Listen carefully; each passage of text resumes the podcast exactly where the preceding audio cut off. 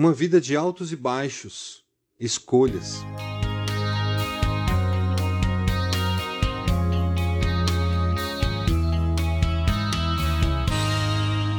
Muitas vezes, os altos e baixos das nossas vidas são determinados pelas nossas próprias escolhas. Na de Davi também foi assim. Na experiência da luta contra Golias, o gigante filisteu, ele se revelou como um homem de oração. E sua escolha foi obedecer a Deus. Apesar da grande desvantagem que tinha, a sua fidelidade e o seu coração com foco total em agradar a Deus deram-lhe a vitória. Mas no momento que já havia se tornado rei de Israel, uma decisão errada foi necessária para recuperar a sua identidade de homem de oração. Só que teve que pagar um preço muito alto por isso a vida de um filho, em consequência de uma situação de adultério e assassinato. Estou me referindo ao seu relacionamento com Batseba. Vamos entender o que aconteceu. Um certo dia, Batseba foi vista por Davi do terraço de seu palácio enquanto ela se lavava. Ela era casada com Urias, um soldado do exército de Davi. Davi ficou impressionado com a beleza de Batseba e deixou levar-se pelos seus desejos pecaminosos. E mesmo sabendo que ela era casada, deitou-se com Batseba e concretizou seu pecado de adultério. E para piorar, quando soube que ela estava grávida dele, tentou a todo custo fazer com que Urias pensasse que o filho era dele. Com o insucesso desse plano, se afundou ainda mais no pecado ao ordenar que Urias fosse colocado na frente de batalha para ser morto, o que realmente aconteceu. A história de Davi e de seu adultério com Batseba serve para demonstrar que na vida não podemos fazer nossas escolhas de modo inconsequente. Todas as escolhas que fizermos trarão consequências, que podem ser boas ou ruins. Elas nos aproximarão ou nos afastarão de Deus.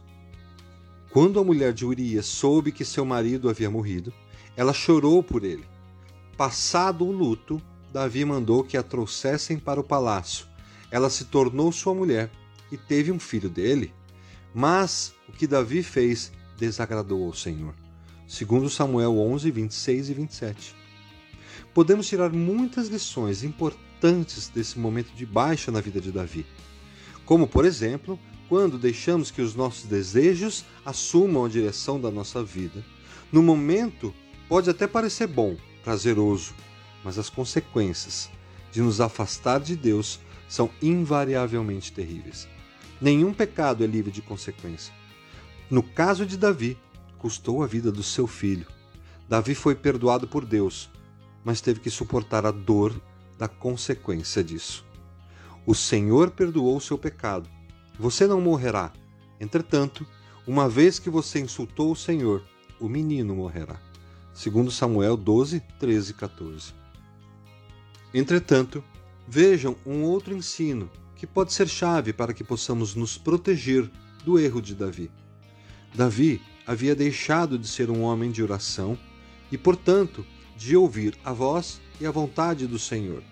Isso deixou que o pecado, presente em todos nós, assumisse o lugar de Deus. Então Davi encheu-se de ira contra o homem e disse a Natã: Juro pelo nome do Senhor que o homem que fez isso merece a morte. Segundo Samuel 12:5. Depois Natã ainda disse para ele que esse homem era Davi. Lembra da história da Branca de Neve e os sete anões?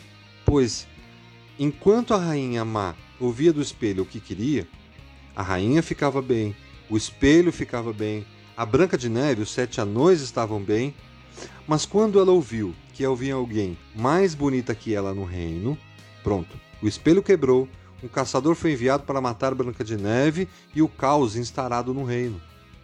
A solução está em estarmos abertos para ouvir o que não queremos ouvir.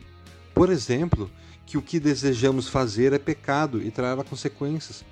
Quando desejamos pecar, sabemos que está errado e a tendência é agir como Davi, seguir em frente sem consultar a Deus. Mas devemos pedir proteção e força para não pecar, porque vamos ouvir o que não queremos. Então, o que devemos fazer?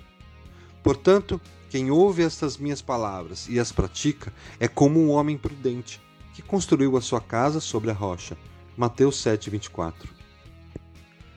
A palavra de Deus é viva e eficaz, e mais afiada que qualquer espada de dois gumes. Ela penetra ao ponto de dividir alma e espírito, juntas e medulas, e julga os pensamentos e as intenções do coração.